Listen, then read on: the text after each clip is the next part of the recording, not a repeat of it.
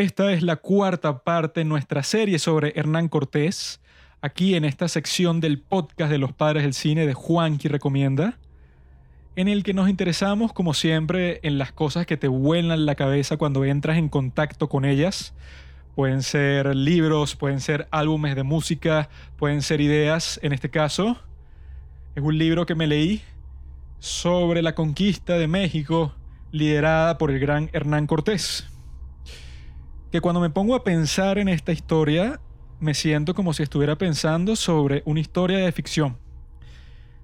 Porque es tan alucinante, tan impactante, tan improbable, que como les dije en la primera parte, si te contaran esta historia sin explicarte primero que fue algo que pasó en la vida real, suceden tantas cuestiones increíbles, impresionantes, que tú pensarías que debe ser una historia de ficción y que sería una mala historia de ficción incluso, porque no parecería lo suficientemente realista, que el mismo personaje pase por tantas dificultades increíblemente difíciles y que le dan una probabilidad de supervivencia mínima, como puede ser que a pesar de estar eh, superado en todo sentido militar, siga triunfando una y una y una y otra vez. Incluso cuando no triunfa, cuando se enfrenta a unas derrotas que para cualquiera de nosotros quizá nos dejaría desanimado, desmoralizado, pensando que todo se acabó.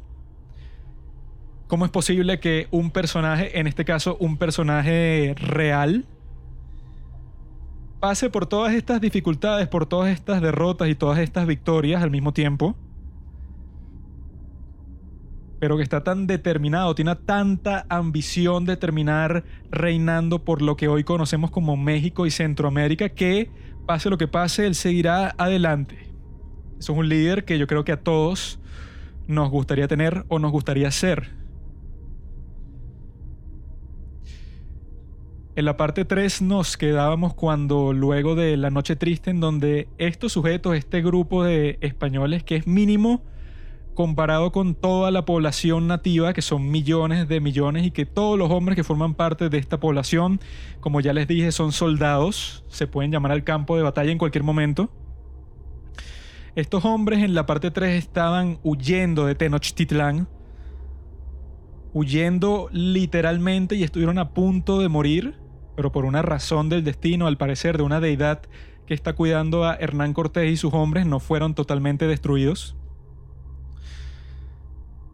Luego de eso pelearon la batalla de Otumbo, en donde le partieron el cráneo a Cortés en dos sitios distintos, con piedras que le lanzaron, y que él entró en coma al final del último capítulo.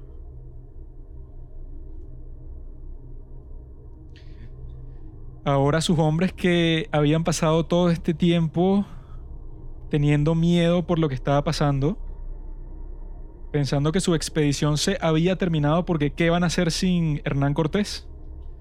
¿Cómo pueden sobrevivir sin su liderazgo?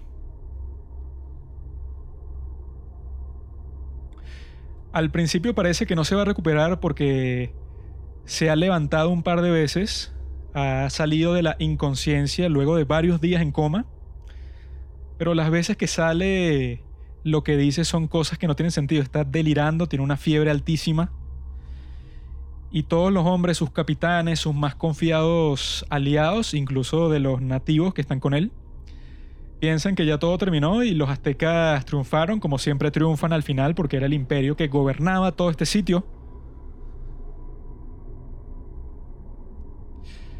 Pero Cortés, como siempre, sorprende tanto a sus aliados como a sus enemigos y empieza a recuperarse, empieza a dar pequeños paseos por su habitación Empieza cada día a estar más fuerte hasta que, luego de unas pocas semanas, es el Hernán Cortés que todos conocen y aman.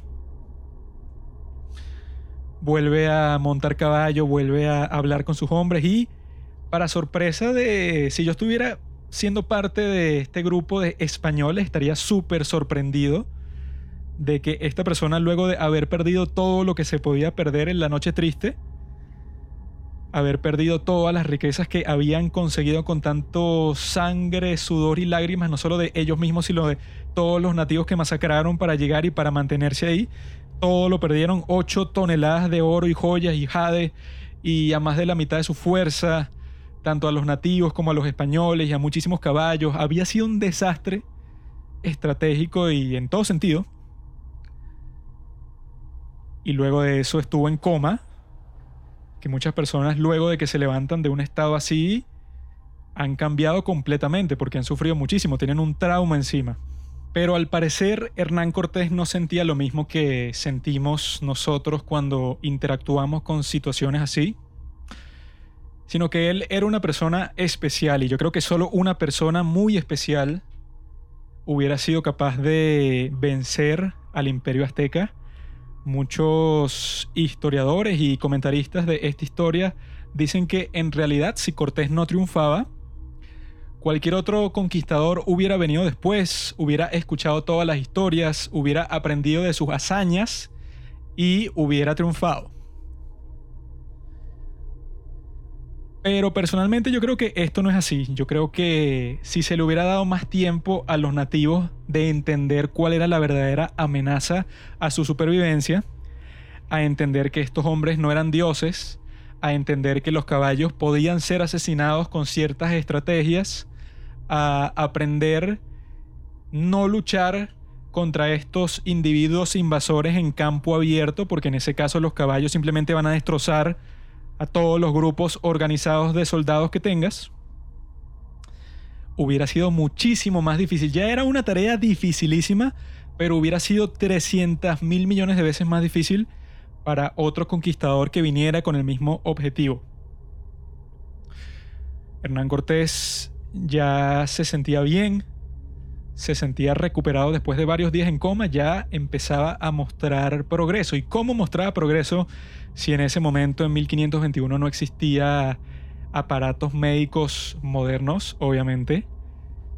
Estaba forzado a simplemente dejar que su cuerpo hiciera todo el trabajo y funcionó.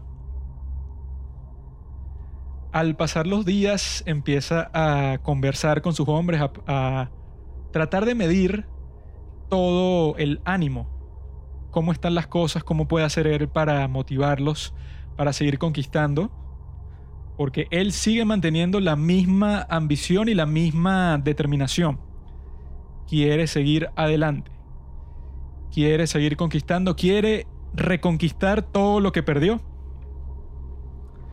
En este momento sería ridículo pensar que eso es posible, porque algunos podrían decir que están peor que nunca, ya que vieron que estos nativos perdieron el miedo. Ya no piensan que estos tipos son invencibles, sino que están dispuestos a perseguirlos y usar todo tipo de tácticas y estrategias para vencerlos. Y así es que están todo este grupo de españoles, piensan que ya todo terminó y le mandan una carta a Cortés diciéndole que, capitán, ya es momento de devolverse a Villarrica, no sé si nos vamos a devolver a Cuba después de eso, o si vamos a planear otra campaña para después, pero el punto es que fracasamos. Fracasamos, tenemos miedo, estamos enfermos, heridos, etc. Y no queremos continuar. Básicamente no le están haciendo una petición, sino que le están ordenando incluso, ese era el tono que tenía esta carta, que ya era hora de rendirse.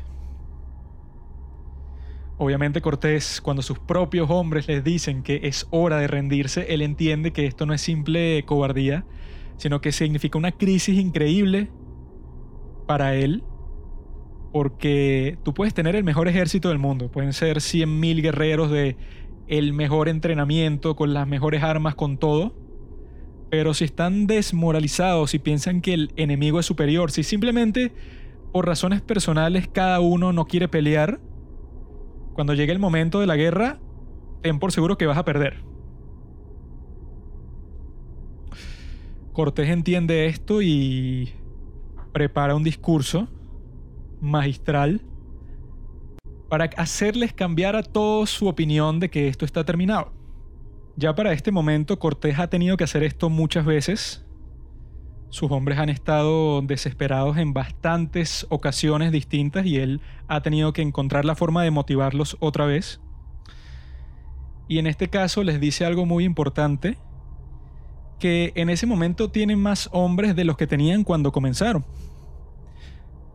Recordemos que comenzaron con 350 soldados y en este momento siguen manteniendo el apoyo más importante que tienen, que es el de los Tlaxcala, que no solo le dieron su apoyo para conquistar Tenochtitlán y en todas las batallas de todos sus guerreros y la gente que le carga el equipaje, sino que la gente que lo mantuvo seguro mientras estaba recuperando de sus heridas eran también Tlaxcala.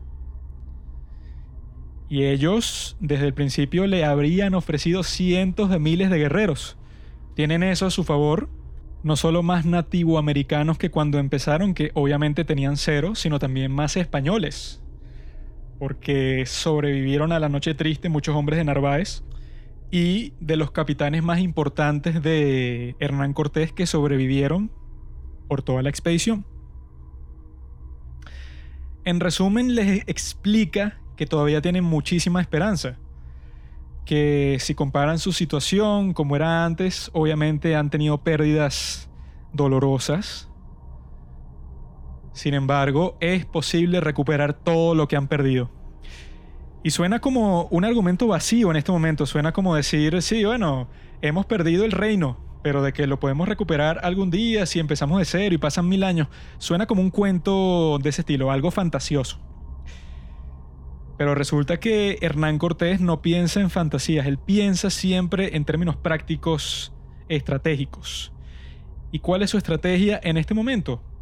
Pues él sabe que ningún discurso, así sea el mejor discurso de toda la historia, va a cambiarle el ánimo a todo este grupo de hombres asustados en una tierra extraterrestre para ellos totalmente desconocida, sino que necesitan una victoria, necesitan ir a luchar otra vez, necesitan probarse en el campo de batalla que pueden seguir avanzando y que a pesar de todas las heridas que han sufrido y de todas las enfermedades y todas las experiencias desagradables que los han plagado durante los últimos meses, pueden volver a el punto en que estaban antes, en donde se sentían básicamente reyes porque se estaban quedando en el palacio del padre de Montezuma en Tenochtitlán Tenían mucho oro, tenían tesoros, tenían todo. Ya básicamente habían triunfado.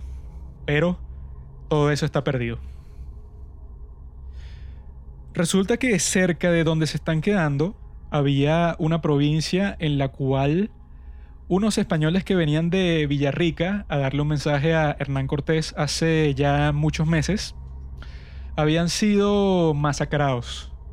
Habían asesinado a sus caballos, habían hecho estos rituales de sacrificio con estos españoles y se habían quedado con sus pieles porque los habían desollado después de eso, algo horrible de pensar seguramente para estos españoles se veían reflejados ahí.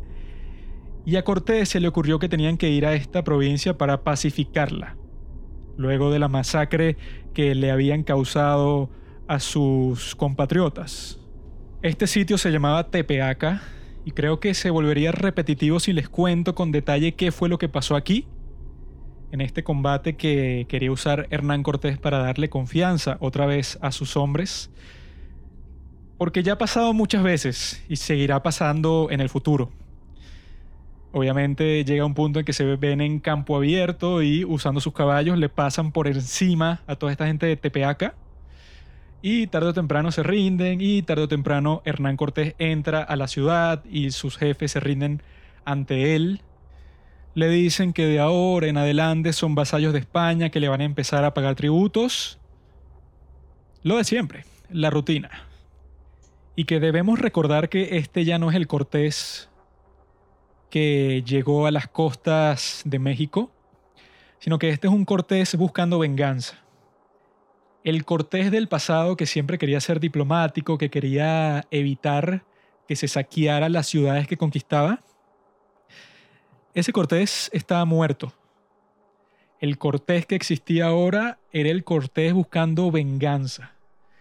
Y cuando saqueó todas estas ciudades, cuando les ganó en batalla, ya no les dejaba tener una existencia común y corriente, sino que marcaba a todas las mujeres y a todos los niños que se iba a llevar como esclavos con una G de guerra. El Cortés de antes también era malvado y salvaje porque cometió varias masacres. Sin embargo, dejaba seguir viviendo a todas estas ciudades que luego de ser derrotadas en batalla prometía ser sus vasallos. Pero ahora no se conformaba con esto, sino con llevarse a gran parte de, la población como esclavo y los marcaba de esta forma barbárica con una G en sus rostros para siempre como se marca el ganado. Así es que Hernán Cortés le demostró a sus hombres, hey, todavía tenemos poder, todavía estamos por encima militarmente de toda esta gente. Tenemos caballos todavía. Si se hubieran muerto los caballos en la noche triste, todos los caballos ya, o sea, denlos por muertos. Ya no había ninguna estrategia, estratagema, ninguna idea se le pudo haber ocurrido a Hernán Cortés para salvar el ánimo de sus hombres. Porque una pelea como esta, normal en campo abierto contra un ejército nativo, sin caballos, lo más probable es que hubiera sido muy distinta. Hubiera durado muchísimo tiempo. Hubiera sido un fastidio grandísimo. Pero los caballos cambian, como siempre, todo el panorama. Ahora, ya el ejército tiene confianza otra vez. Se han vengado de la gente que masacró a sus compatriotas y Cortés sabe que su aliado más importante siguen siendo los Tlaxcala. Ya con el comando de su ejército fortalecido y que él mismo les dijo antes de empezar la batalla que si esto sale bien, que si tenemos el triunfo, si obtenemos el triunfo en esta batalla, pues ustedes harán lo que yo digo. O sea, se renueva la expedición, básicamente. Pero si fracasamos, no que nos maten a todos, obviamente, sino que si nos va mal, si sufrimos muchísimo, bueno, yo elegiré el curso de acción que ustedes me están diciendo y nos devolveremos a la seguridad del pueblo que fundamos en la costa. Como puso esto de condición y triunfaron en la batalla, esto significa que su liderazgo está fortalecido otra vez y que ahora puede hacer lo que se le ocurra. Y lo que se le ocurre va a ser lo principal en este capítulo porque es tan increíble, tan ambicioso, que en el libro que me leí para aprender sobre esta historia, te dicen que cualquiera en ese momento y hasta hoy en día lo consideraría algo imposible, una historia ficticia que te están contando. Algo que hacerlo en la vida real, toda la logística que implica, es una cantidad de trabajo que cualquier persona diría que no es práctica en lo absoluta o que tomaría demasiado tiempo. Consiste en ir a un bosque cercano de la zona en donde están, en la zona Tlaxcala, cortar un montón de árboles, conseguir todo tipo de material para construir barcos. Barcos al estilo español, con cascos reforzados, con sitios para poner cañones, con gente que reme, por si los vientos no son muy buenos. Construir 13 de estos barcos en un sitio seguro, obviamente, con todos estos materiales que van a conseguir en el bosque y luego viene la parte loca, que es cuando ya estos barcos estén bastante seguros, cuando ya se sepa que funcionen, desarmarlos completamente, subirlos sobre las montañas que llevan hacia Tenochtitlán, volverlos a armar en el lago Texcoco, que es la ciudad que está justo al lado de Tenochtitlán, crear un canal de alguna forma cavando, algo así, que combine el lago Texcoco con los canales de Tenochtitlán, zarpar en esos barcos hacia Tenochtitlán, empezar a pelear con la gente y abrir los canales y los puentes que llevan ahí para que la infantería pueda entrar y volver a conquistar todo lo que habían perdido. Esto suena absurdo porque cómo vas a hacer unos barcos, primero cómo los vas a construir con materiales cualquiera que encuentres por aquí cuando nunca se había construido un barco de ese estilo en América. Pero Cortés vino con un montón de carpinteros, ingenieros, gente obviamente muy inteligente y que se sabía adaptar a cualquier contexto básicamente, porque bueno, esto es un contexto completamente nuevo y ellos son capaces de ver nuevas soluciones en un ambiente que es completamente nuevo para ellos. Y entonces llega el momento en que se van a poner con este proyecto, un proyecto increíble que va a durar muchísimo tiempo, y va a costar mucho esfuerzo, recursos, etc. ¿Qué va a hacer Hernán Cortés con sus hombres durante todo este tiempo? Otra genialidad.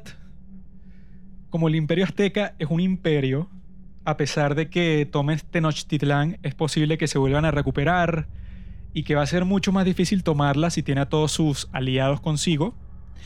Hernán Cortés también quiere hacer otra campaña súper ambiciosa.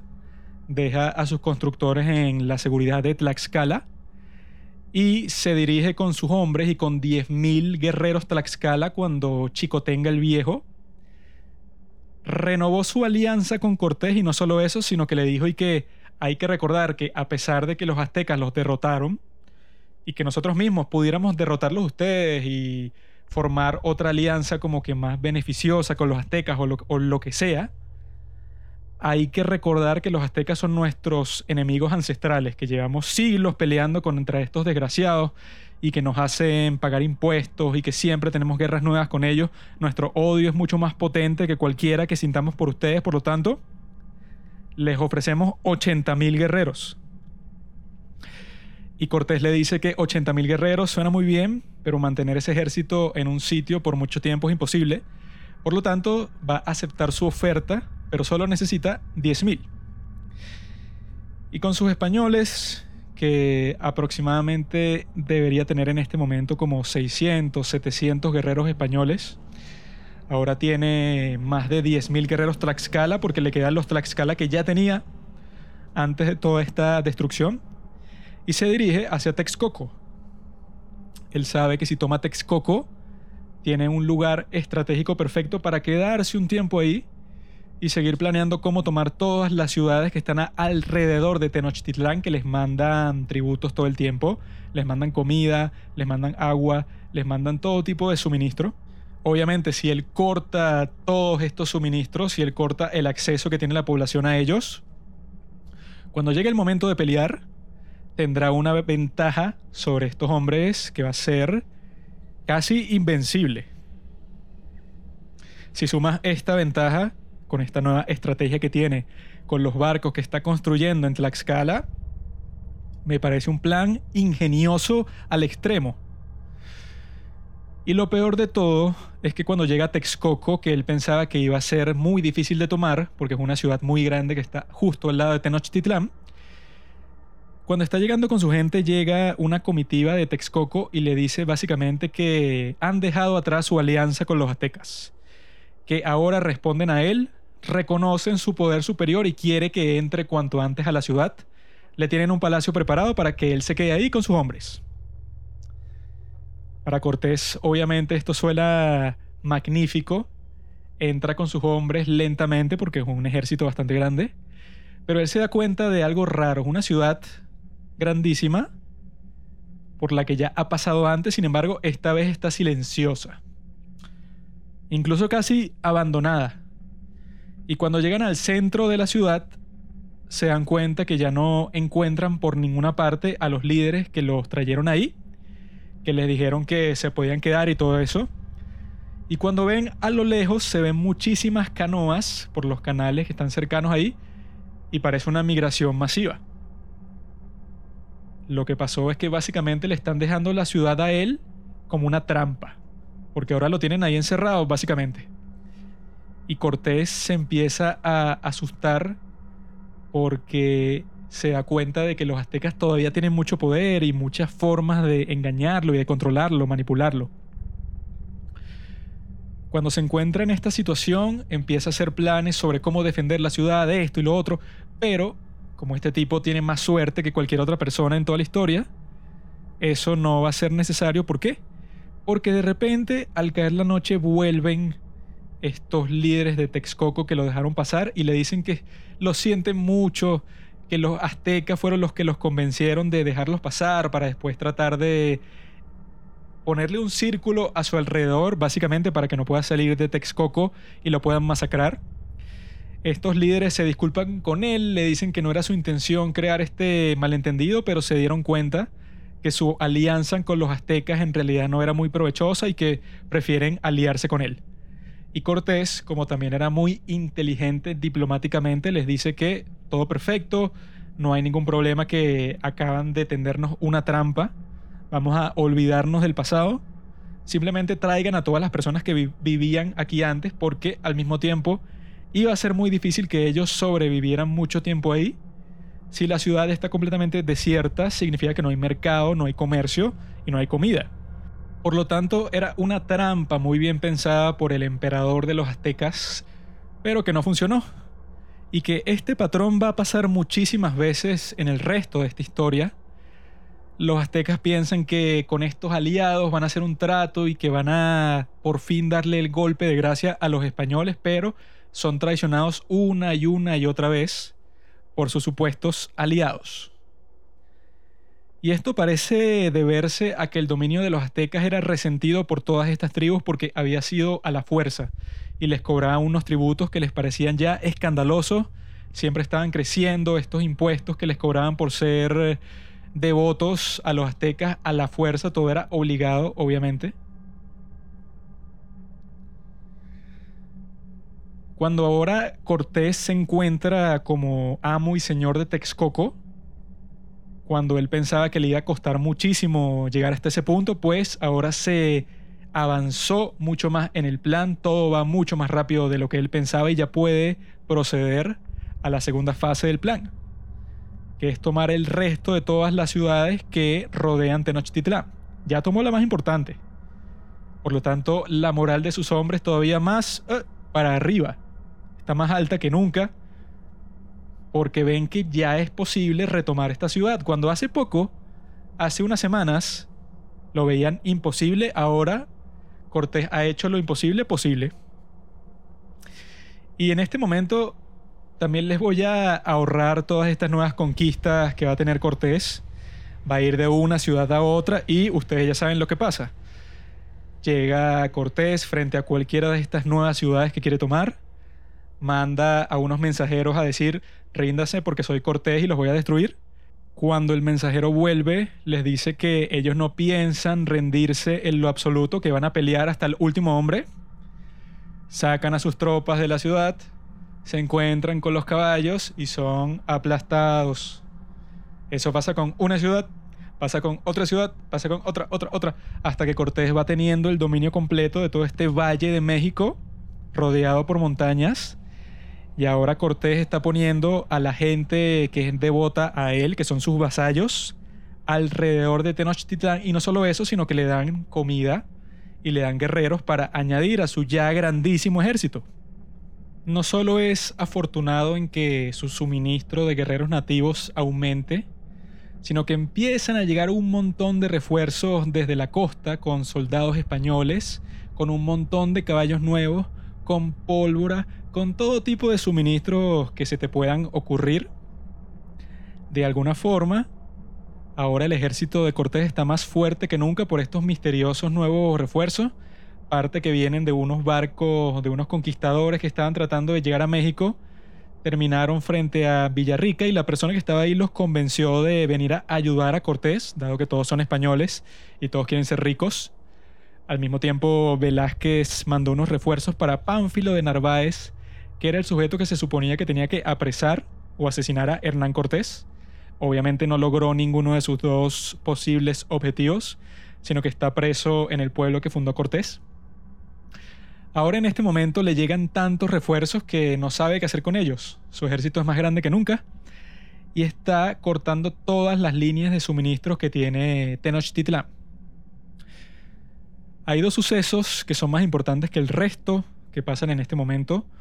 Uno es que los hombres que están en Texcoco, que son la gente de Cortés, cuando Cortés vuelve, luego de unas pequeñas conquistas que tuvo en esa zona, en ese valle, le informan sus hombres que dejó ahí que llegan unos mensajeros de un pueblo cercano en donde dicen que los están atacando los aztecas, necesitan su ayuda, porque estos tipos, bueno, quieren explotarlos imperialmente y ahí este Cortés ve una oportunidad para decir, bueno, este es otro pueblo que nos podemos ganar entre ya nuestra gran lista de aliados, ellos se pueden venir a nuestro lado, porque al parecer ya tienen un odio a los aztecas y eso es bueno para nosotros. Cortés va personalmente con gran parte de su ejército para este pueblo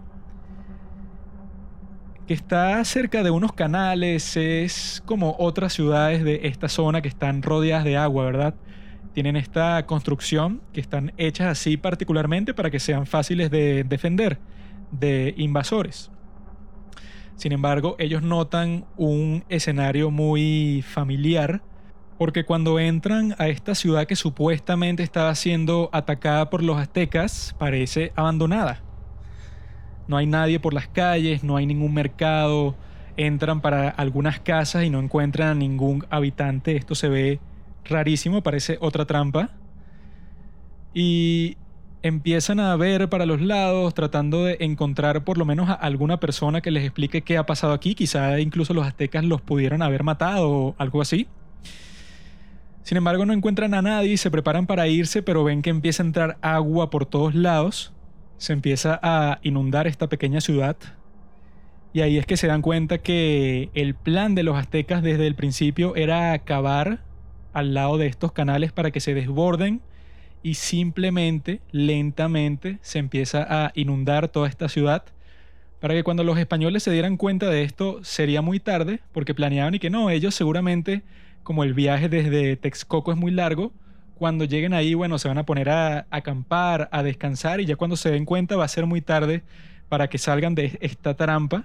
Pero pudo haber funcionado porque el plan de los españoles era acampar ahí, pasara lo que pasara, porque el viaje fue muy largo, pero como tenían a Tlaxcala entre su grupo, que siempre están sospechosos de los aztecas, de que les van a hacer daño, de que va a pasar cualquier cosa, eso los ayudó a estar pendientes y a salvarse de esta ingeniosa trampa azteca. Y que esa es una característica de todas estas luchas, el agua. Fue una idea genial que a Cortés se le ocurriera crear estos barcos porque iba a ser esencial para cualquier conquista de una ciudad tan bien protegida como era Tenochtitlán. Eso era esencial porque sin eso, sin la superioridad marítima, iba a ser imposible tener una conquista y no solo eso, sino defender la ciudad después si la quieres mantener por el resto de los tiempos.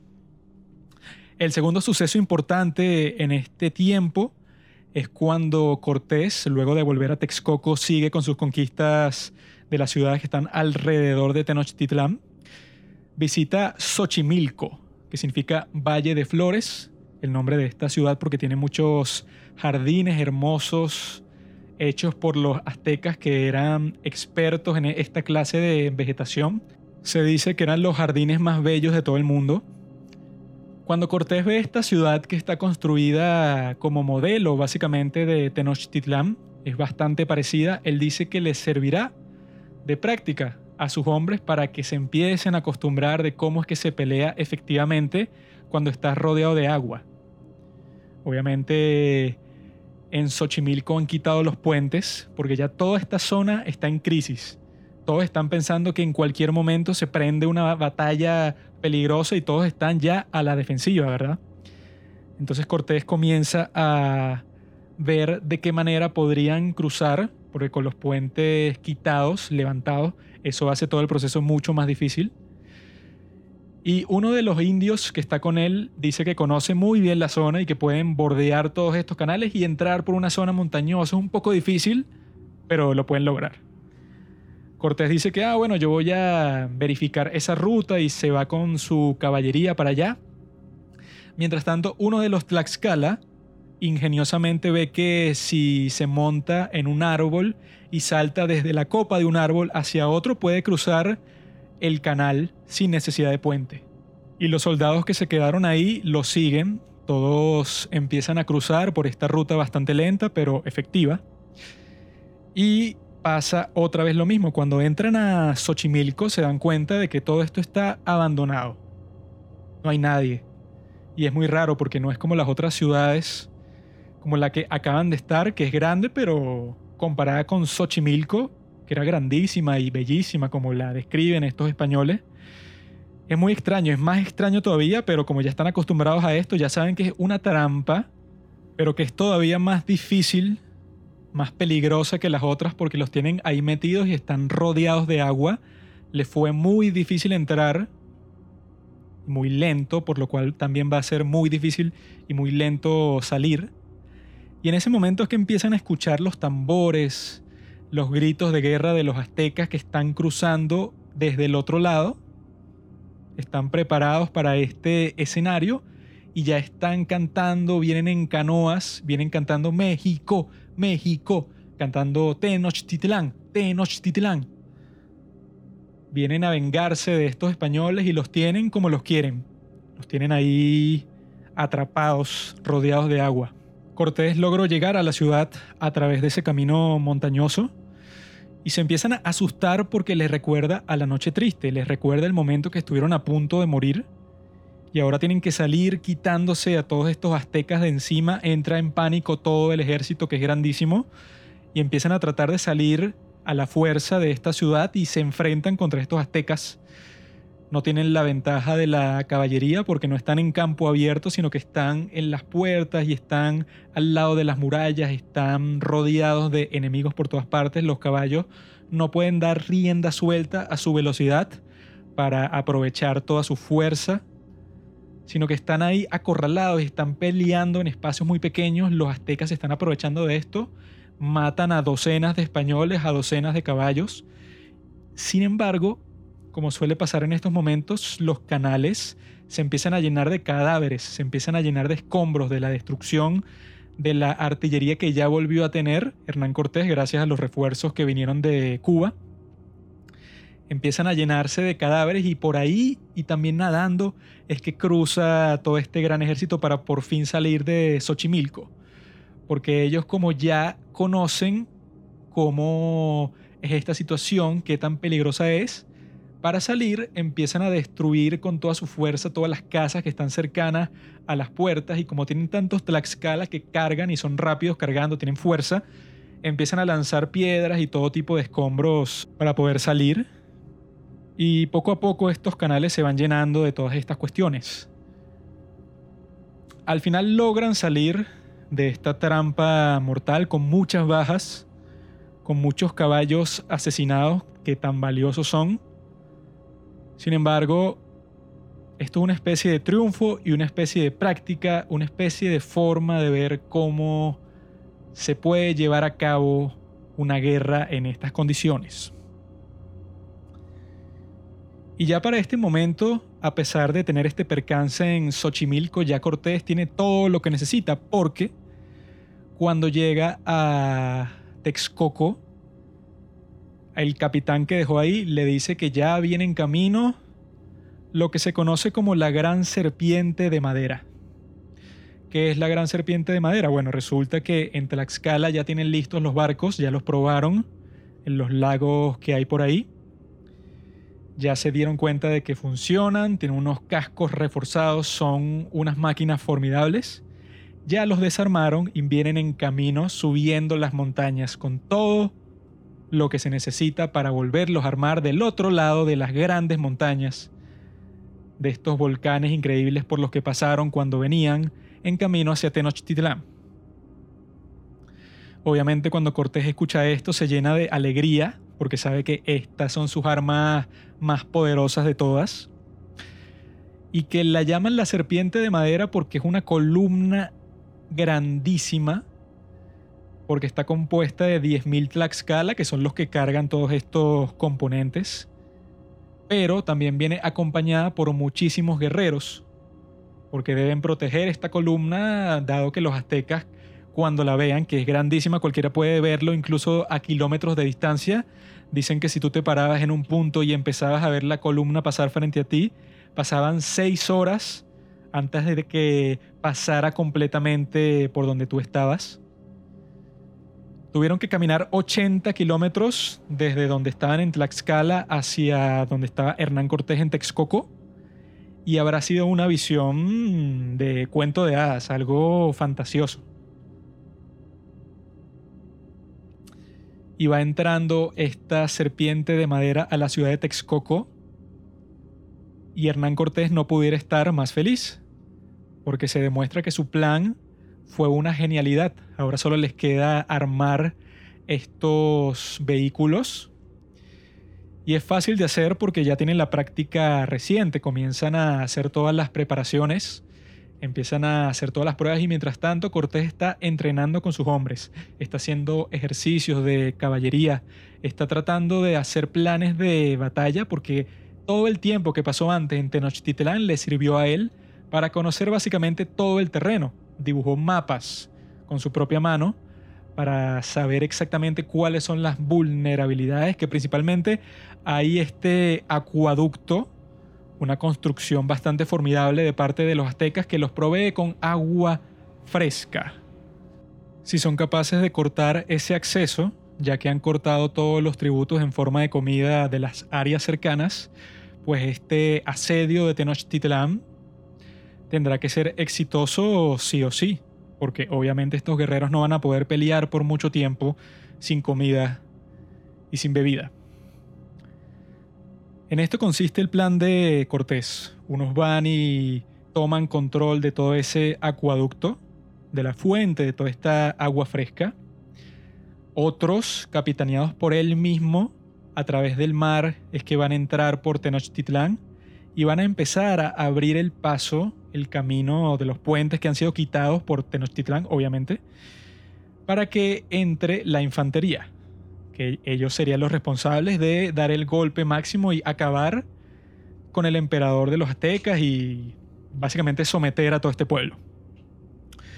Mientras está pasando esto, se están volviendo a armar estos botes.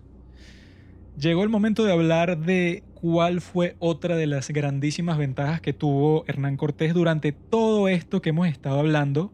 Se había iniciado un proceso devastador para estas sociedades nativas.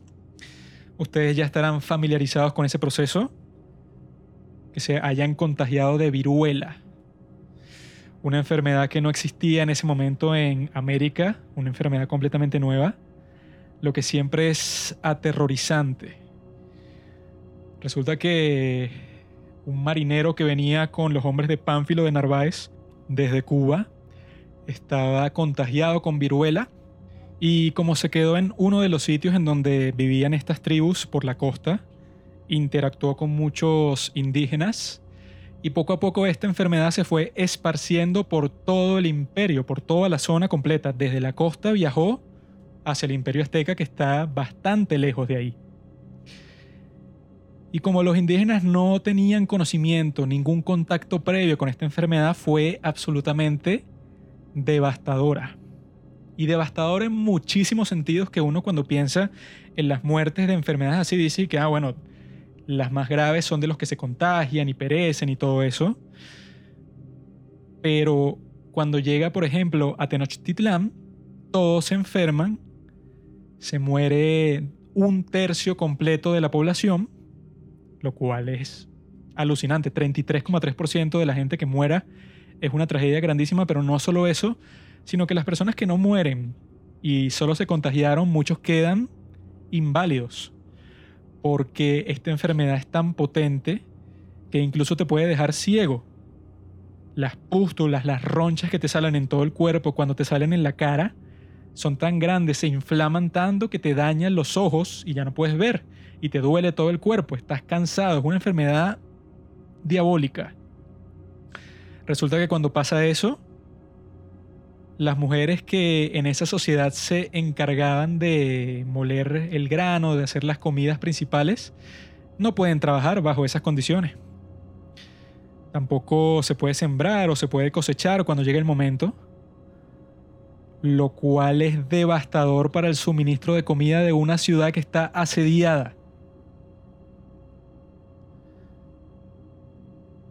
Este es otro de los golpes de suerte que tiene no solo Cortés, sino España como tal en su conquista no solo de México, sino de toda la América del Sur. Porque esta enfermedad va a dejar vulnerable a muchas tribus que, si hubieran estado sanas, se hubieran podido defender por muchísimo tiempo.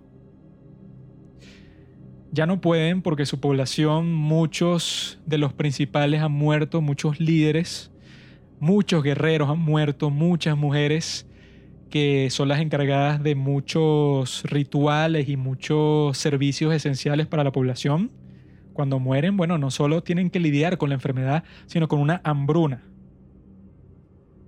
con una enfermedad diabólica, con una hambruna y con un asedio. Una situación infernal la que están viviendo en Tenochtitlán y en el resto de las tribus están sufriendo de algo parecido. La gente está muriendo en masa. Y no solo eso, sino que el emperador, el hermano de Montezuma, también muere. Ahora los aztecas están buscando un nuevo líder y lo encuentran en un sujeto llamado Cuantemoc. Él será el último emperador de los aztecas. Y lo escogen porque es un guerrero feroz, es un tipo extremista. Y se rumora que una de las piedras que él lanzó cuando Montezuma estaba tratando de calmar al pueblo fue la que lo mató, fue uno de los golpes más fuertes que le dieron y que causó su muerte.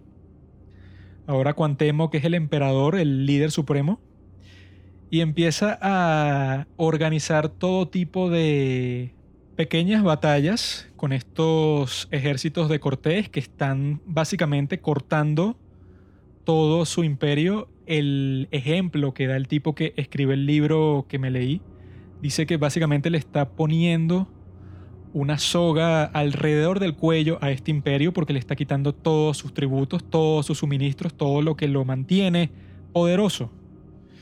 Y ahora Cuauhtémoc, que supuestamente es mucho más hostil que los emperadores pasados y mucho más habilidoso, supuestamente, empieza a acosar a Cortés tratando de incomodarlo y tratando de ver cuál va a ser su plan para acabar con su imperio. Pero como se dice, esto fue muy poco y muy tarde. Porque ya en este momento Hernán Cortés está decidido, tiene sus barcos, los cuales fueron atacados por los hombres de Cuauhtémoc, pero como Cortés es un gran estratega, ya cuando estaban terminados los tenía lejos de los canales, porque sabían que a través de canoas los ciudadanos de Tenochtitlán podrían tener acceso a esa zona y poner en peligro sus barcos, que eran sus joyas de la corona, básicamente. Empiezan a atacar estos barcos porque saben que son peligrosos, ya han tenido experiencias con ellos de los barcos que construyó Hernán Cortés cuando estuvo en Tenochtitlán, que fueron destruidos ya hace bastante tiempo. Sin embargo, los hombres de Cortés están muy bien organizados, muy bien entrenados y todos estos ataques de Cuauhtémoc, todas estas estratagemas todas estas trampas que fueron obra suya, todas las que les narré, desde la ciudad que quisieron inundar hasta la de Xochimilco, todas estas fueron obras de Cuauhtémoc, porque como les dije, este proceso de la viruela, de lo letal que fue en todo este pueblo y que causó esta tragedia horrible, eso fue un proceso que se inició hace ya mucho tiempo, cuando llegó Pánfilo de Narváez a matar a Cortés, ya más atrás en la parte 3, como recordarán. Ahí fue que empezó el contagio y poco a poco empezaron a morir las personas de las tribus más cercanas a la costa hasta llegar a Tenochtitlán y causar algo desastroso. O sea, esta era una ciudad que si hubiera estado sana, se hubiera defendido con éxito, dicen muchos, que este fue el golpe de gracia básicamente que le dio a la civilización azteca la viruela Dicen que a pesar de todos los esfuerzos y toda la genialidad de Cortés para crear la situación militar ideal para su ataque, todo eso hubiera sido en vano, hubiera fracasado si no fuera por esto que él no tuvo nada que ver en esta empresa. La empresa de la viruela destruyendo un tercio completo de la sociedad nativa. Él no tuvo nada que ver ahí, sin embargo, fue el más beneficiado. Y que los españoles no se infectaban porque ellos ya habían tenido contacto con esta enfermedad en su infancia. En el viejo continente ya se conocía y existían ciertos tratamientos dudosos en su efectividad, pero los que la sobrevivían ya no la podían padecer. Y esto añadía a la especie de aura que rodeaba a estos sujetos de deidad, como ya era desde el principio. Esto no solo era un golpe tanto de salud como nutritivo por ese factor que les mencioné, sino también psicológico. Porque ahora se reforzaba la creencia del principio que estos tipos que no les afecta esta enfermedad terrible y que, como hacía Hernán Cortés al principio, que destruía sus ídolos, sus dioses más importantes, profanaba estos templos, Si cualquiera de nosotros hubiera sido nativo en estos tiempos, quizá hubiéramos pensado que este es el castigo de los dioses. Habían dejado que este extranjero destruyera lo más preciado para ellos y ahora sufrían las consecuencias. Veían morir a toda esta gente, a sus seres queridos, a sus líderes. Y ahora llegamos al momento en que Cortés está listo para la batalla final. Llevan asediando la ciudad por mucho tiempo, pero por fin ya tiene todo listo. Tiene a su ejército bien entrenado, bien alimentado. Tiene a delegaciones de nativos que han llegado de muchas tribus distintas a ofrecer su ayuda, porque ya empiezan a ver eh, de qué lado van a caer las cosas, ya empiezan a ver quién tiene más probabilidad de triunfar y le llevan un montón de guerreros a Cortés. Ahora la balanza está claramente inclinada de un lado. Cortés tiene un plan bastante particular. Él va a ser eh, el que lidere a estos 13 barcos. Su barco principal es la Capitana, esa es su nave. Y cada barco necesita aproximadamente 25 hombres para poder ser maniobrado por estas aguas traicioneras y que ya es impresionante en sí cómo llegó a tener acceso a los canales de Tenochtitlán porque tuvo que construir otro canal cavando que se conectara con el lago Texcoco y de ahí conectarse. O sea, es algo también bastante genial y que se requería de una ingeniería, de bastantes estrategias tecnológicas para hacer esta hazaña posible. Y la hizo posible. Y ahora comienza el combate, el último combate que verá el Imperio Azteca. Uno de los grupos que se divide en tres, la infantería que está esperando que le vacíen el camino de obstáculos, y los que se dirigen a tomar control del acueducto para que en Tenochtitlán ya no se tenga agua fresca. Tienen varios pozos dentro de la ciudad, pero eso solo les puede durar por un tiempo. Empiezan las peleas en el agua y que se ve rápidamente quién va a triunfar porque estas canoas de los indígenas se enfrentan a los barcos de los españoles, los cuales tienen unos cascos reforzados con técnicas del viejo continente que rápidamente se darán cuenta los nativos que si les lanzan flechas, les lanzan piedras, les lanzan lo que sea, y estas o se clavan en el casco o rebotan, pero no causan mayor daño. Empiezan a abrir las aguas, a despejarlas de todas estas canoas y la idea es aterrizar en la costa ya de, la, de los interiores de la ciudad para empezar a destruir algunas casas cercanas y con los escombros que resulten de estas destrucciones llenar los huecos en donde deberían estar los puentes para que entre la infantería por ahí. Cortés al principio pensaba que este plan se le iba a hacer fácil porque ya para este momento las fuerzas de los aztecas deben estar desmoralizadas, deben estar mal alimentadas y luego de pasar por ese problema de la viruela, bueno, ya debe ser un ejército exiguo, pequeño, frágil, etcétera, pero todo este proceso desde que comienza la batalla en sí duraría tres meses. Tres meses de un combate completamente salvaje de un combate hasta la muerte porque Cortés se daría cuenta que los aztecas están dispuestos a pelear todos hasta el último hombre, porque ya se sienten demasiado indignados de que este invasor no solo metió preso a su emperador, no solo los irrespetó en todos los sentidos posibles, no solo masacró a todos sus líderes y a todos sus nobles en el festival religioso que se acordarán que fue una masacre asquerosa. No solo tuvieron que pasar por todo esto, sino que ahora él se ha encargado de empequeñecer su imperio hasta el punto de que no es ningún imperio. Primero murió el imperio azteca y mucho después es que murió la civilización azteca. Porque mucho antes de este ataque final ya Cortés se había encargado de que casi todos los aliados, el 90% básicamente de los aliados que tenían los aztecas ya no existían ya no estaban de su lado, ahora estaban del lado de los españoles cuando comienza este combate. Y que consistiría en eso, en que estos barcos ya tienen la superioridad marítima absoluta, llegan a las costas y destruyen todo lo que encuentren que pueda llenar los huecos entre un lado de la orilla y el otro. Y por las noches lo que harían los aztecas sería quitar estos escombros, moverlos de ahí, esparcirlos por todas partes para que siga habiendo ese hueco entre zona y zona y que no pueda entrar la infantería, porque si entra la infantería están muertos.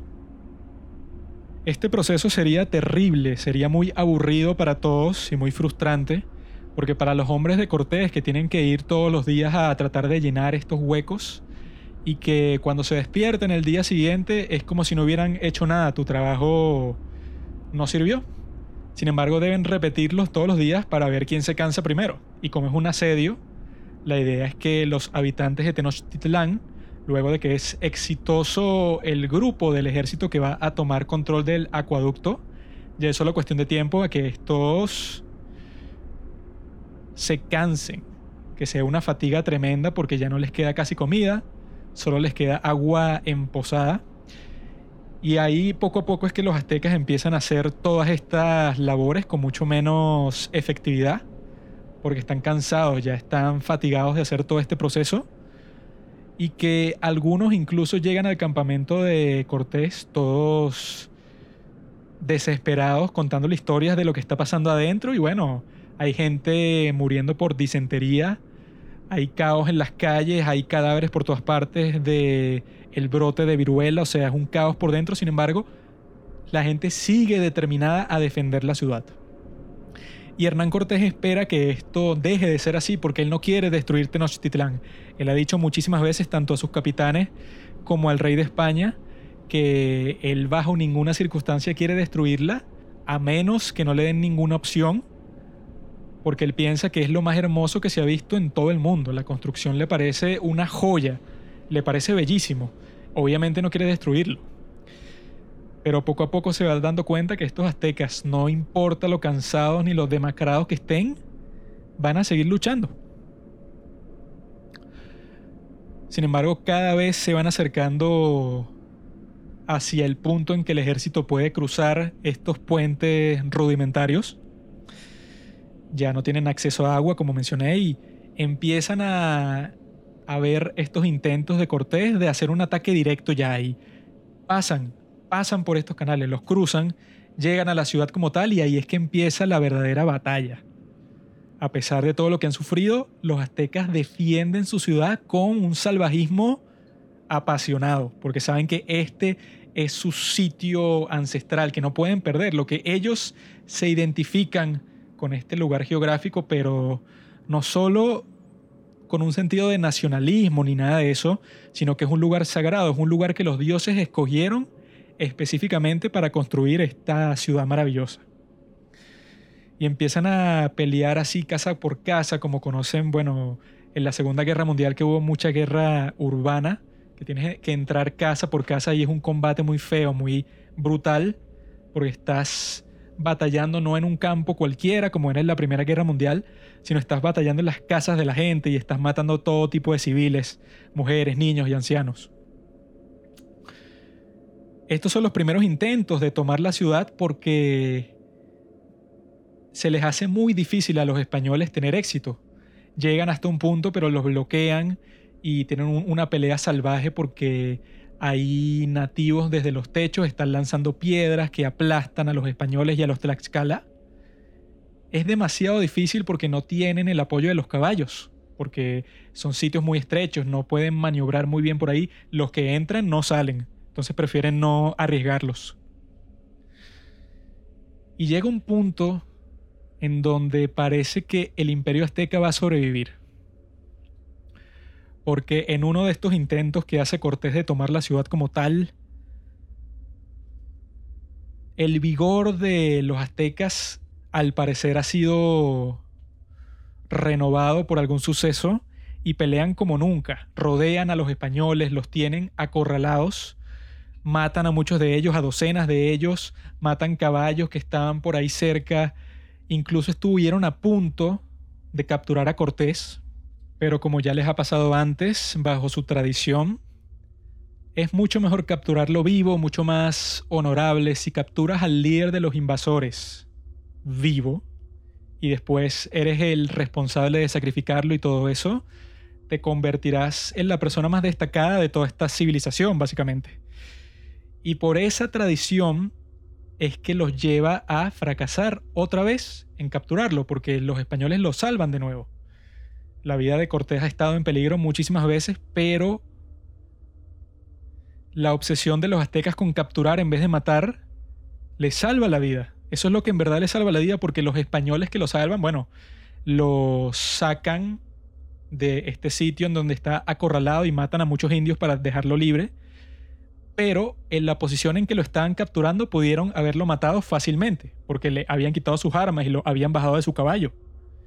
Estaba a su merced, pero en vez de matarlo, su mente solo se concentraba en un pensamiento que era capturarlo. Así es como Cortés sobrevive. Sin embargo, en esta ocasión, en esta invasión a Tenochtitlán directamente, mueren muchísimos españoles, más de 70 españoles, que para e-, ellos es un número grandísimo. Y de los que matan, también se llevan vivos a un montón que los van a estar sacrificando en el resto del día.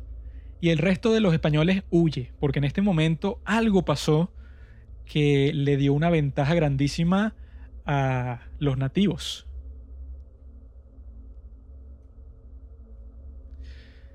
Los españoles se van en retirada, salen huyendo y son forzados a escuchar los tambores y estos sonidos que indican que viene un ritual de sacrificio azteca. Desde lejos, Bernal Díaz, uno de los que escribió esta crónica de toda esta conquista, narra cómo ellos fueron forzados a ver desde lejos cómo forzaban a subir a sus compañeros por los escalones de la pirámide del templo mayor. La música sonaba, los tambores, las conchas, las flautas que usaban para esta música ritual. Decoraban el pelo del español que iban a sacrificar con plumas sagradas.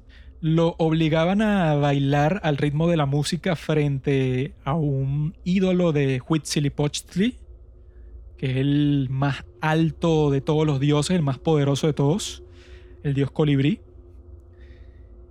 Y justo después de eso lo acostaban, lo agarraban de todas las extremidades y lo ponían sobre la piedra sacrificial. Le sacaban el corazón todavía latiendo, lanzaban su cuerpo por los escalones empinados de la pirámide y cuando llegaba al suelo otra vez, era desmembrado por los sacerdotes que lo esperaban. Y que esto no era una práctica común, pero ellos ya odiaban tanto a los españoles que lo desmembraban para repartir sus piernas y sus brazos a la población como una especie de trofeo. Y no solo eso, sino que los desollaban también, porque iban a usar su piel que es algo tenebroso para cualquiera de nosotros imaginarnos eso. Cuantemoc quería usar su piel para mostrárselas a todos los otros pueblos que lo habían abandonado por miedo a los españoles y decirles que, hey, nosotros seguimos siendo los jefes aquí, miren a estos. Matamos a un montón de españoles que supuestamente son los más fuertes del mundo. Es posible vencerlos.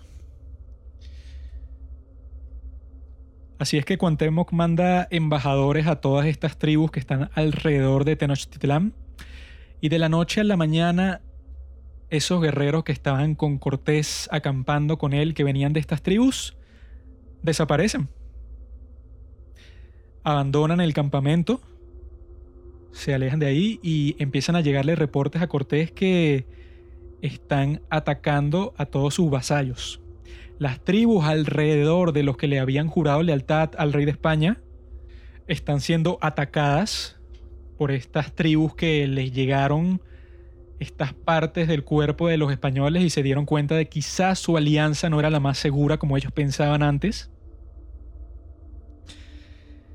Y Cortés tiene otra genialidad estratégica bajo la manga cuando quizá otro comandante, otro general del ejército se hubiera vuelto loco, se hubiera escandalizado cuando ve que Muchos de los nativos que lo apoyaban en este asedio de repente desaparecen cuando ese era un crimen castigado con la muerte, que abandones el ejército. Eso era una de las directivas de Cortés. Cualquiera que encontraran desertando, asesinarlo. Esa era la, la ley.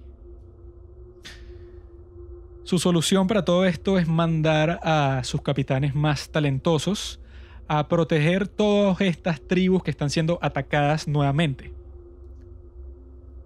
Su lógica es que ellos tienen que darse cuenta que a pesar de que hayan matado a todos estos españoles, que fueron muchísimos, bajo el estándar de los españoles que están acostumbrados a tener unas victorias grandísimas y con poco costo de vidas,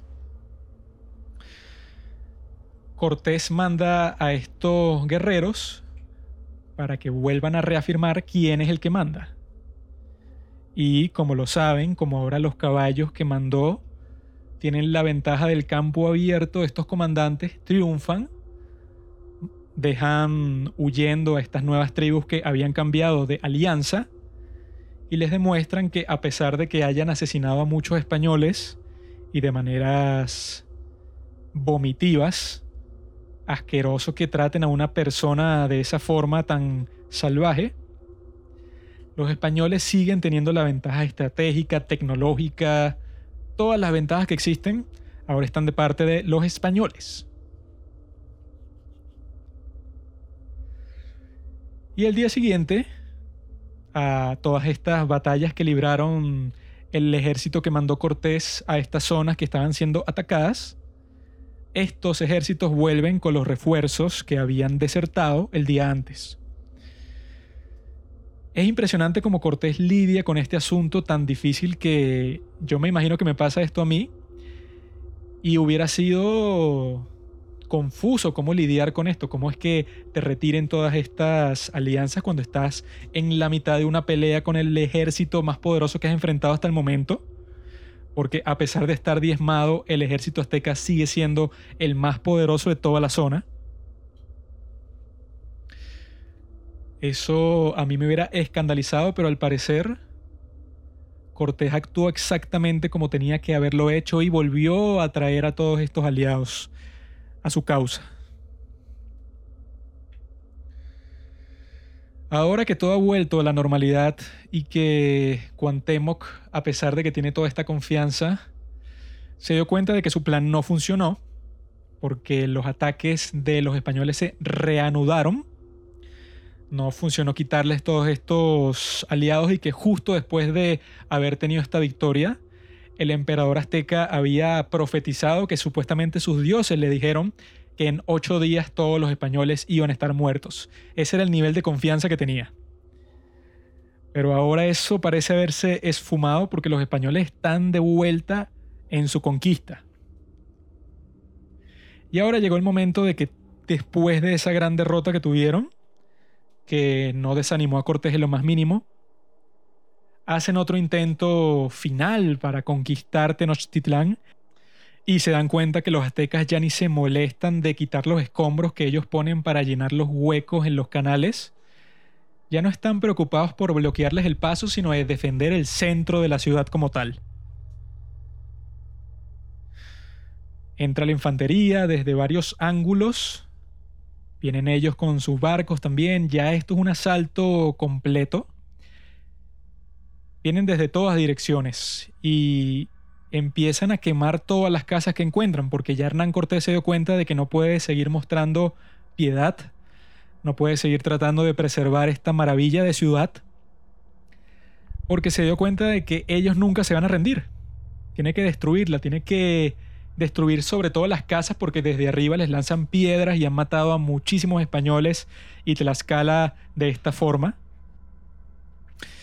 Ahora cuando está en Tenochtitlán destruye todas estas casas, asesina muchísimos civiles. Se estima que en la batalla, si tomamos en cuenta todas las muertes de los nativos desde que empezó el asedio, murieron 200.000 personas. Es difícil para cualquiera imaginar cómo se verían 200.000 cadáveres para nosotros es solo una cifra porque no podemos verla.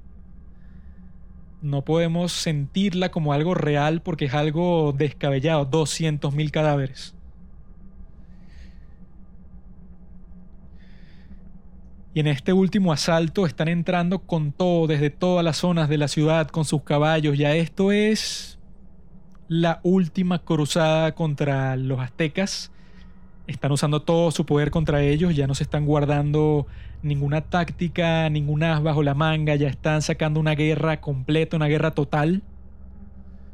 Están matando a todos los que se le cruzan, asesinan por un lado, por un otro, hasta que al final de este último asalto Cortés tiene control de 90% de Tenochtitlán hasta el momento. Cuantemoc y sus aliados se han retirado a otra parte de la ciudad para evitar a Cortés y están ahí como resguardados. Hay un suceso bastante curioso porque en este momento cuando ya todo parece perdido es que a Cuantemoc se le ocurre mandar a su, al parecer, guerrero más condecorado, vestido como un dios que ellos tienen, que es un búho verde, que está decorado con todas estas joyas y plumas y de todo. Y este guerrero viene acompañado con otros guerreros y empiezan a masacrar a todos los españoles que encuentran. Este guerrero sube a uno de los tejados que todavía quedan y lanza flechas y mata a muchísima gente. Y luego de hacer eso, desaparece.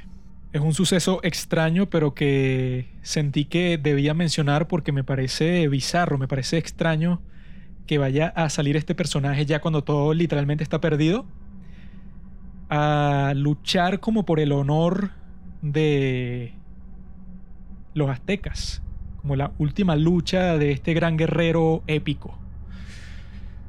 Y es algo así como si estás en un partido de fútbol y el mejor jugador del mundo está en el otro equipo, pero por alguna razón están perdiendo 10 a 0. Pero de repente te meten un gol de chilena. Sí, un gol espectacular, acrobático. El partido sigue igual, ahora está 10 a 1. Van a perder de todas formas, pero es como que el último destello de este gran artista.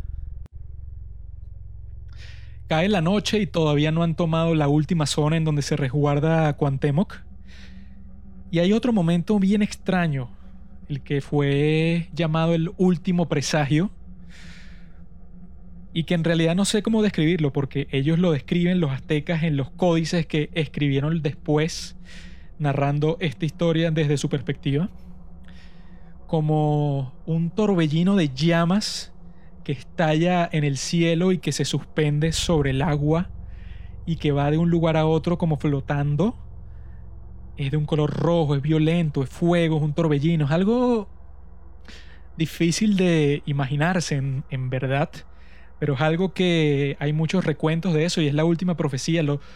ellos lo describen como que cuando los aztecas ven eso, cuando cualquier azteca ve eso, es que supieron que todo estaba terminado cuando ven este fenómeno que no sé ni cómo explicarlo. Parece, desde mi perspectiva de persona de este siglo, parece como si fuera casi un ovni, como una nave extraterrestre que se apareció en este momento importante de la historia como que para marcar el final de una era.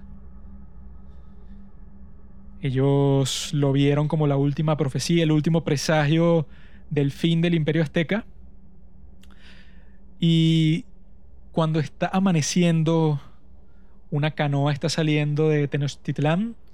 Uno de los barcos españoles se acerca apuntándole los arqueros y los fusileros a las personas que llevan esta canoa y les piden que se identifiquen porque está prohibido, obviamente es un asedio, salir de la ciudad así como así.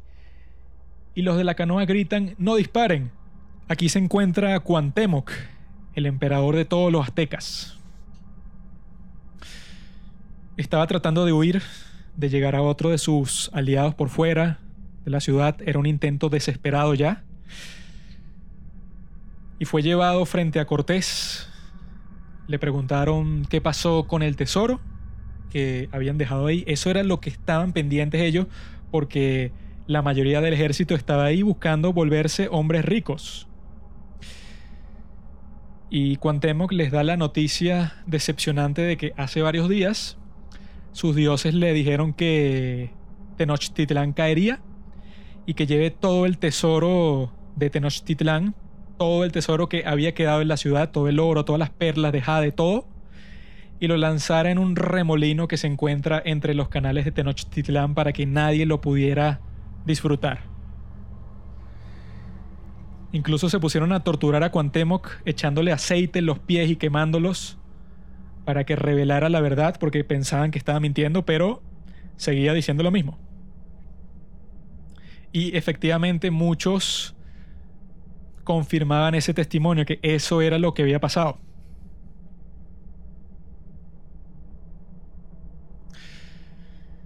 Y así es como ese último emperador del imperio azteca, que luego sería asesinado por Cortés en una revuelta años más tarde, por ahora solo era un prisionero, así es como abandonó su esperanza por el futuro de su imperio.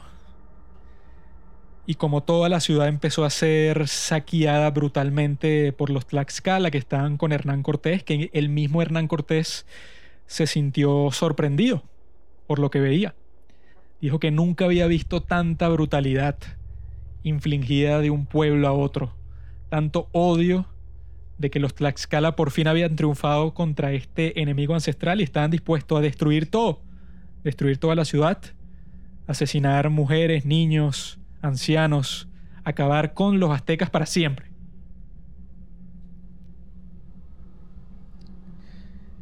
Mientras tanto, los españoles, luego de una pelea de tres meses continuos, frustrante, lenta, salvaje e intensa, se pusieron a celebrar. Hubo festejos en todas partes, festejos que los curas que estaban con la expedición los describieron como asquerosos porque estaban teniendo sexo en todas partes, al aire libre y tomando, todos estaban borrachos, se tiraban en el suelo de los escombros, de las ruinas de este imperio y se violaban a las mujeres que encontraran por cualquier parte. Ya eso era costumbre, pero esta vez fue muchísimo más numeroso el número de violaciones que hubo. Y el día siguiente Cortés se disculparía con el sacerdote y le pediría que realizara una misa para que todos pudieran purgar sus pecados del día anterior. Y ya en ese momento Hernán Cortés había conseguido el triunfo máximo. Todo era suyo. El imperio azteca no solo lo había derrotado, sino que los había reemplazado como los líderes de la región, porque otra de las maneras que pudo haberse desarrollado esta historia es que Cortés hubiera destruido a los aztecas, sin embargo, ahora tenía que conquistar a todas las demás tribus para convencerlos de que él era el nuevo jefe. Sin embargo, el proceso fue al revés. Primero los convenció a todos, después destruyó a los aztecas y ahora él era el nuevo amo y señor de la nueva España. Y siendo el amo y señor de la Nueva España, comenzó a distribuir el pequeño tesoro que todavía quedaba y que los soldados estuvieron a punto de hacer un motín al enterarse de que lo que le correspondía a cada uno de ellos era nada. Era el equivalente al precio de un par de espadas españolas. Obviamente que ninguno de ellos había hecho esta expedición y había arriesgado su vida muchísimas veces para un tesoro tan pequeño, sin embargo, Cortés les dijo que ahora toda esta ciudad era suya y de aquí venían todos esos tesoros de oro que tanto buscaban y que con el tiempo los que se mantuvieran fieles a él serían dueños de unas riquezas que en el momento ni siquiera se podrían imaginar a través de las encomiendas cuando ya Cortés era gobernador de la Nueva España. A cada uno de sus capitanes más valiosos les dio un terreno grandísimo con un ejército de esclavos indígenas para que hicieran de mineros en todas estas tierras y volvieran a todos los que les daban estas encomiendas en hombres súper ricos, exageradamente ricos incluso. Llegó el momento de disfrutar de todos estos esfuerzos, todos estos padecimientos que habían sufrido. Sin embargo, Hernán Cortés se lamentaba porque la gran joya, lo que le había parecido lo más hermoso del mundo, que era Tenochtitlán, ahora estaba en ruinas. Sin embargo, no pareció molestarle mucho porque ahora ahí construiría la nueva ciudad, la Ciudad de México del día de hoy está construida justamente sobre Tenochtitlán y particularmente Hernán Cortés construyó el nuevo palacio en donde viviría justamente encima de donde estaba el palacio de Montezuma, colocando estos pilares al estilo español justamente sobre este templo tradicional ancestral de los aztecas manifestando cuál sería el nuevo orden de todo este continente. Los españoles básicamente harían eso en el resto del continente, construir una nueva España sobre las ruinas de todas las culturas nativas, sin importarles en lo más mínimo conservar todas esas maravillas que habitaban ahí, todos esos tesoros que solía ser una sociedad magnífica, una sociedad hermosa, una sociedad tecnológica incluso. Y ahora es escombros. Empezaron a llegar muchos peregrinos a la zona para darles regalos a Cortés, para básicamente reconocer que él es el nuevo jefe. Pero también había otra especie de peregrinaje de muchos nativos que solamente fueron para ver si era verdad, porque no se creían que Tenochtitlán, esa maravilla, pudo haber sido destruida.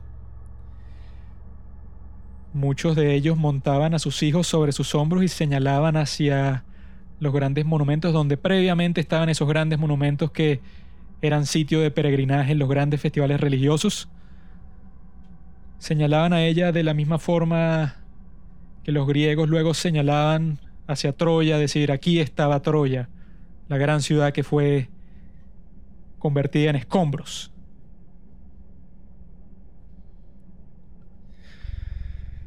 Luego de esto, llegaría a esta zona la esposa de Cortés, el resto de su familia desde España, y pasaría algo extraño, porque en ese momento Cortés tenía muchas amantes, sobre todo Malinche, que era su confidente principal. Y la esposa de Cortés murió en unas condiciones extrañas. La encontraron muerta en la habitación que compartía con su esposo, con unas marcas en el cuello, con unos moretones. Y Cortés decía que él le había hecho esos moretones, pero en un intento de revivirla, porque se había muerto de la nada. Había dejado de respirar en el medio de la noche. Pero lo que pensaron muchos en ese momento era que Cortés había asesinado a su propia esposa porque no le era conveniente su existencia, ya que ahora era un hombre totalmente distinto y él no pensaba compartir su nueva vida con nadie más que no fuera Malinche. Malinche le daría un hijo más tarde y él se convertiría en el primer mestizo de esta nueva era del continente, de esta nueva combinación de razas, este mestizaje. Y el día de hoy ellos básicamente son considerados los padres del México moderno. Hernán Cortés y Malinche, esta combinación de las dos culturas que pasaron en guerra tanto tiempo. Y que no se nos puede olvidar eso, que sin la colaboración constante y en masa de otros nativos que odiaban muchísimo más a los aztecas de lo que odiaban a los españoles, toda esta hazaña hubiera sido totalmente imposible como el mismo Cortés lo reconoció muchísimas veces. No es el caso de que los indígenas eran simples víctimas que no sabían nada, eran unos estúpidos que fueron engañados por los españoles para nada. Esta era una sociedad desarrollada, con gente inteligente, con gente que luchó por defender sus tierras y por el destino, porque alguna deidad quería que todo esto pasara fracasaron en su defensa. Así fue que el 13 de agosto de 1521 fue el día en que el ejército español consiguió el control total de Tenochtitlán y así consolidó para siempre su conquista de México, que sería llamada ahora la Nueva España. Ese día era el día de San Hipólito, patrón de los caballos. Y me parece muy irónico que ese día en que se celebra la existencia de esa bestia magnífica, esa máquina de guerra que fue la razón con más peso para el triunfo de estos extranjeros en su dominio forzado de todo este territorio, ese fue el día que todo terminó. Que todo este gran proceso que comenzó hace un par de años, Hernán Cortés en las costas del continente, terminó de la forma en que nadie se hubiera imaginado que pudiera haber terminado, teniendo en cuenta las condiciones iniciales, y que en el futuro significaría mucho sufrimiento, muchas atrocidades cometidas en todo el continente, cambiaría el mundo para siempre.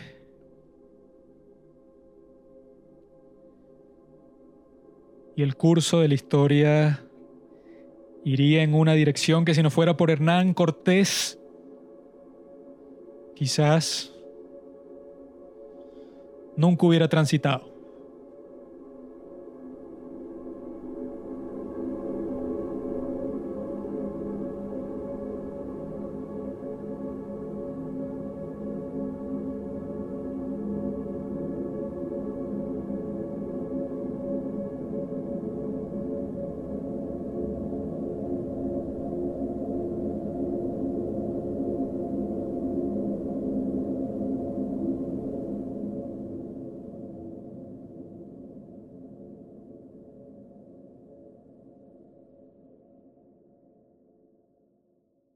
Gracias por escuchar Los Padres del Cine.